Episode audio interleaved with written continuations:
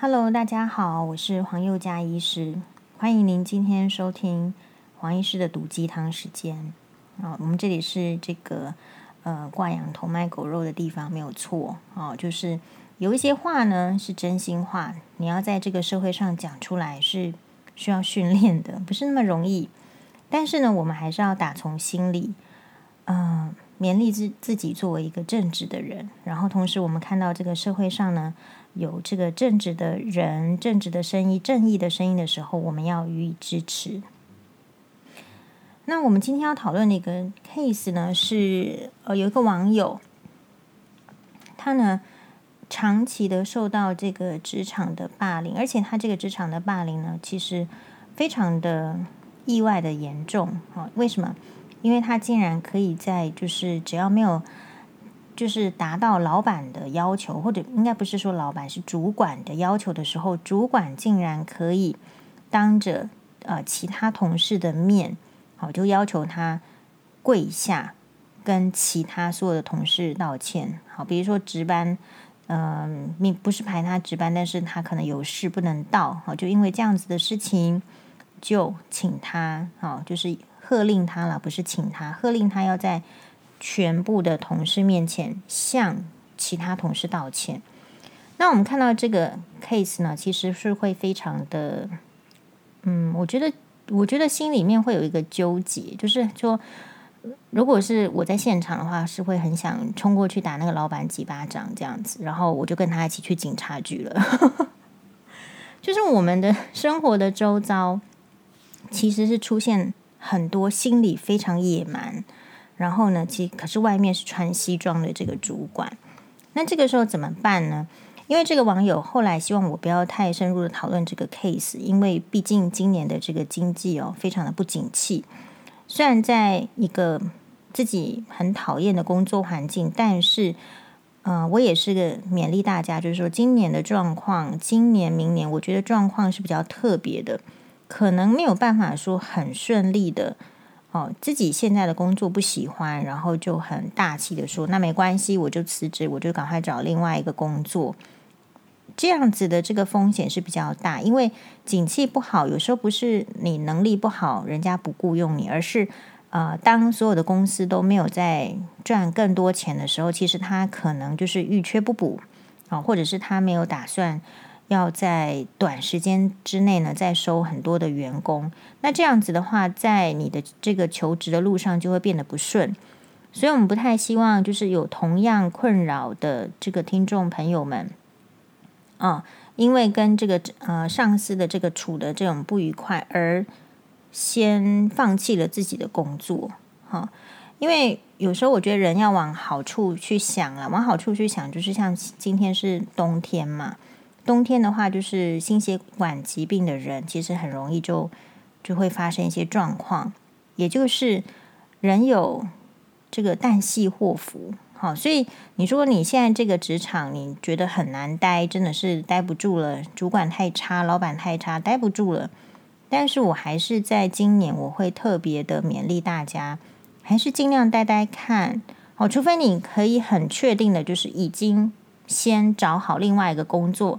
而且已签约，那么你才能够停掉你自己原来的工作，否则现在有时候哈，有些私人的这个这个公司或什么，有时候他不太不太遵守劳基法，也不太这个管这个劳工局的这种检验，因为他就是赌你不敢去跟劳工局检举嘛。好，比如说之前的这个康轩事件，有人检举，那这个。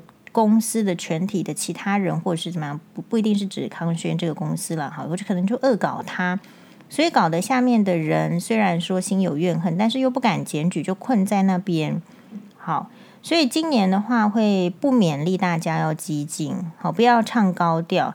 今年的话就是先有稳定的工作，然后呃，这个薪资呢有持续的进来，然后减少花费。应该是我们这个时期的这个需要共体时间这个疫情一个很基本的态度。所以这边我们要讨论的是，如果你看到你的这个主管明明是他自己要逞威风，明明是他自己要这个他看不满意的人的这个下属下跪，为什么要牵扯到其他的人？啊，就说，哎，你其实就是想叫他下跪，可是你却说要他下跪，跟所有其他的同事道歉。其实其他的同事围在那边的，啊、根据这个网友的说法，其实大家都很尴尬，因为没有人真正的内心是那么丑陋的嘛。我们没有人会希望别人来跟我们跪的。好，所以这边我们要勉励这个，如果你有看到这样的情形，或者是你自己遇到这样的情形，我们希望。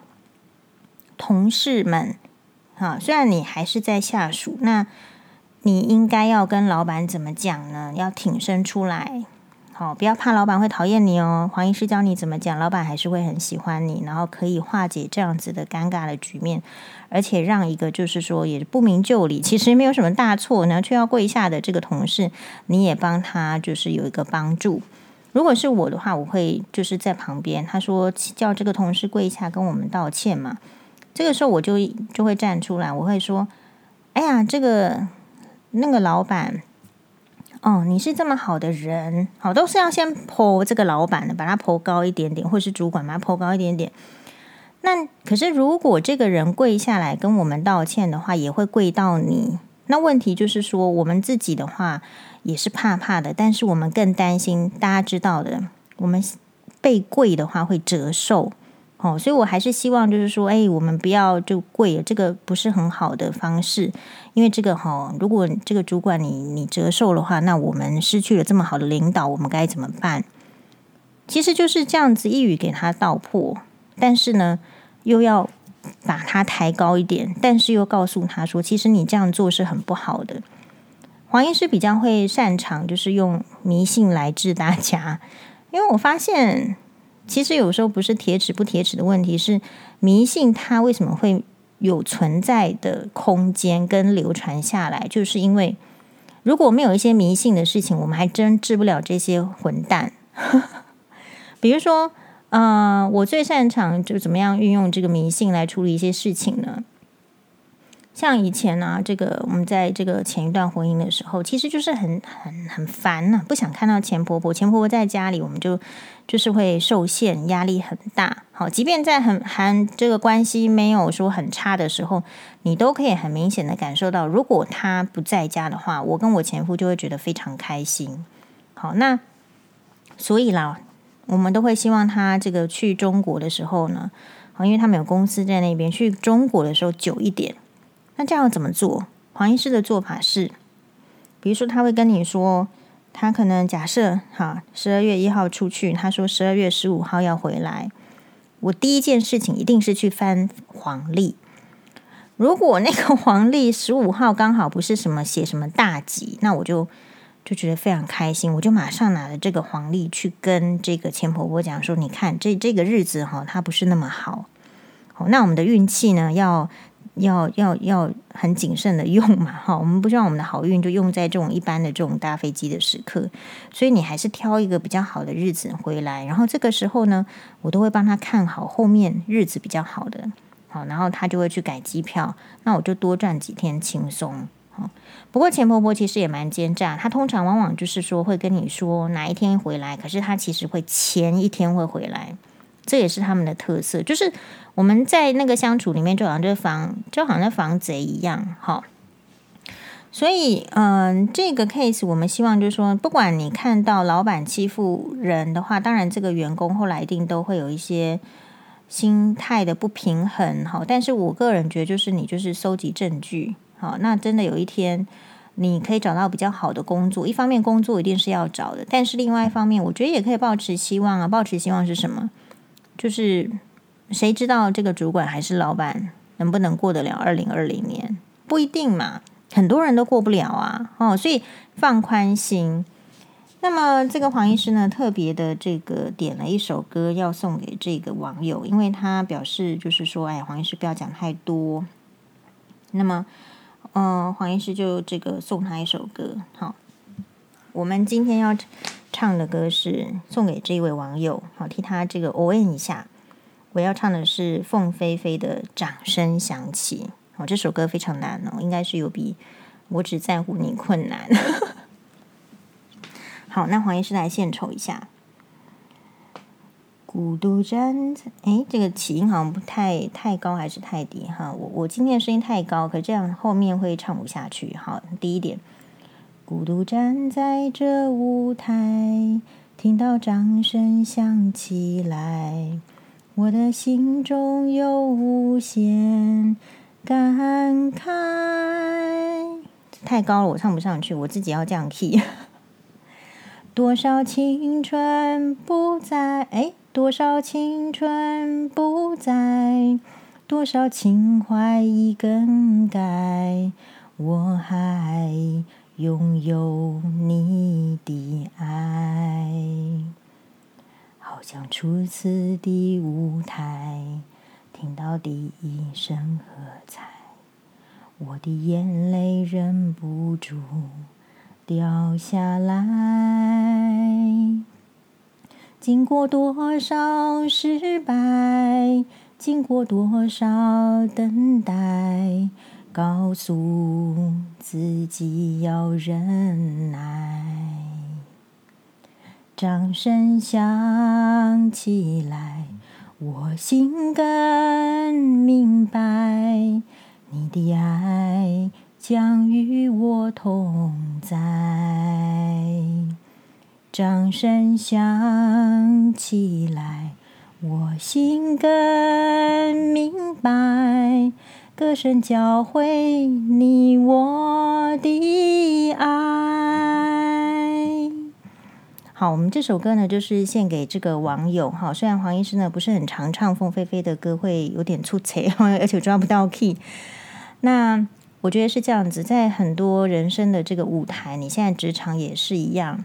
其实是蛮孤独的，然后听不到掌声。这个掌声呢，必须要有懂你的人给你，然后你自己要先懂你自己，所以要知道自己的这个不足的地方，慢慢的前进。然后不要怕没有掌声呐、啊，就是自己给自己掌声。那么黄医师也是会给你掌声的。好，那同样的，我们也期待就是在这个。我之前还有遇到一个网友跟我分享的是，他是在高雄百货公司，然后他是一个柜姐，是一个蛮有名的这个专柜哈。那但是呢，也是都是这样子的问题，里面一定会有个小主管，那小主管会有喜欢的女生，然后所以那个同事呢，可能就会好像自己是那边的这个。主儿对不对？好，一宫之主了，好像是那边的主儿，所以呢，他会有他喜欢站的位置，然后会有他喜欢的这个顾客要接，就是排挤了。好，所以即便是那个网友他自己的这个业绩很不错，呃，能力很强，可是，在那样子的氛围，他也是会觉得很痛苦，待不下去。那这个柜姐呢，后来是很好的，是他就。后来找找到别的更好，我认为我看起来是更有名的这个柜，然后去做好，所以事情的发展是很难预料的。但是我只能说，你在遇到那个打击的时候呢，你腰杆要挺得直，因为呢，你的腰杆越低的话，人家越容易打你。但是要不卑不亢，就是呃，不需要大声，但是可以很就是幽默诙谐的去。去跟他讲一下，哦，所以我不是做的比较好，但是呢，我通常会愿意说说看。所以只要大家开始练习说说看，我觉得事情就会比较不一样。好，所以比如说在医院，有时候，呃，我们学长姐对我的 comment 就是评评价是，他们觉得有时候我觉得我蛮厉害，为什么？因为他们听起来我明明是在骂病人，可是病人都觉得我好关心他们。好，所以，嗯、你的心情跟你的这个实际的情绪是一回事情，但是你透过你的话语，你想要怎么样的效果，对吧？病人是我们现在拿谁谁敢骂病人呢？但是你你不念他，他就是一副吊儿郎当，什么都不配合，这样子怎么可能成功嘛？好，所以还是要有各种的技巧，因此不是一般职场上的人会困扰于这种沟通技巧，其实。每一个行业，就每一个角色都是非常困扰沟通技巧的，但是没有所谓最好的沟通技巧，只有视情况而这个应变的沟通技巧。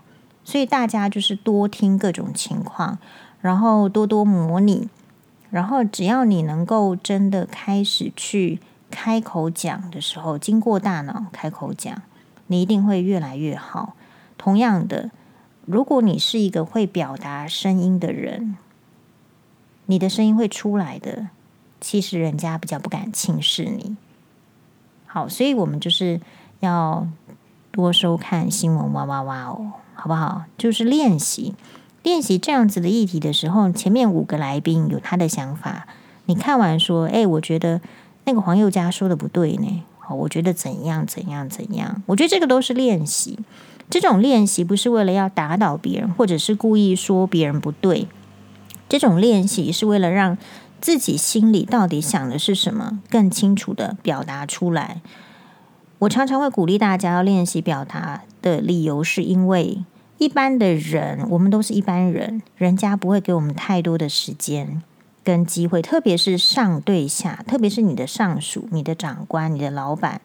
他们的时间很宝贵，而且人在看人吼，其实是不一样的。有些人其实是跨栏做不为，他其实也不太想把他的这个宝贵的时间花在我们这样的人身上。那要怎么办呢？那我们就是要做好我们的准备啊！我三分钟要能够全盘表达我的事情，五分钟要能全盘表达我的事情。哦，我想黄黄医师就是常常在这个白色巨塔里面被被磨练啦。我大家都知道，说我不能耽误主治医师的时间，我不能耽误主任的时间，我不能耽误院长的时间。所以我发言的时候，我大概已经都是会预先想好，我不会说没有预先想好我就跑去发言，我都会发呃想几次。然后你会发现，这样子练习之后呢，以后其实你就很容易比较会有临场的反应，哦，这个就会变得比较简单。那么，嗯，临场的反应，有些人啊，个性很冲，讲出来的话其实没人爱听。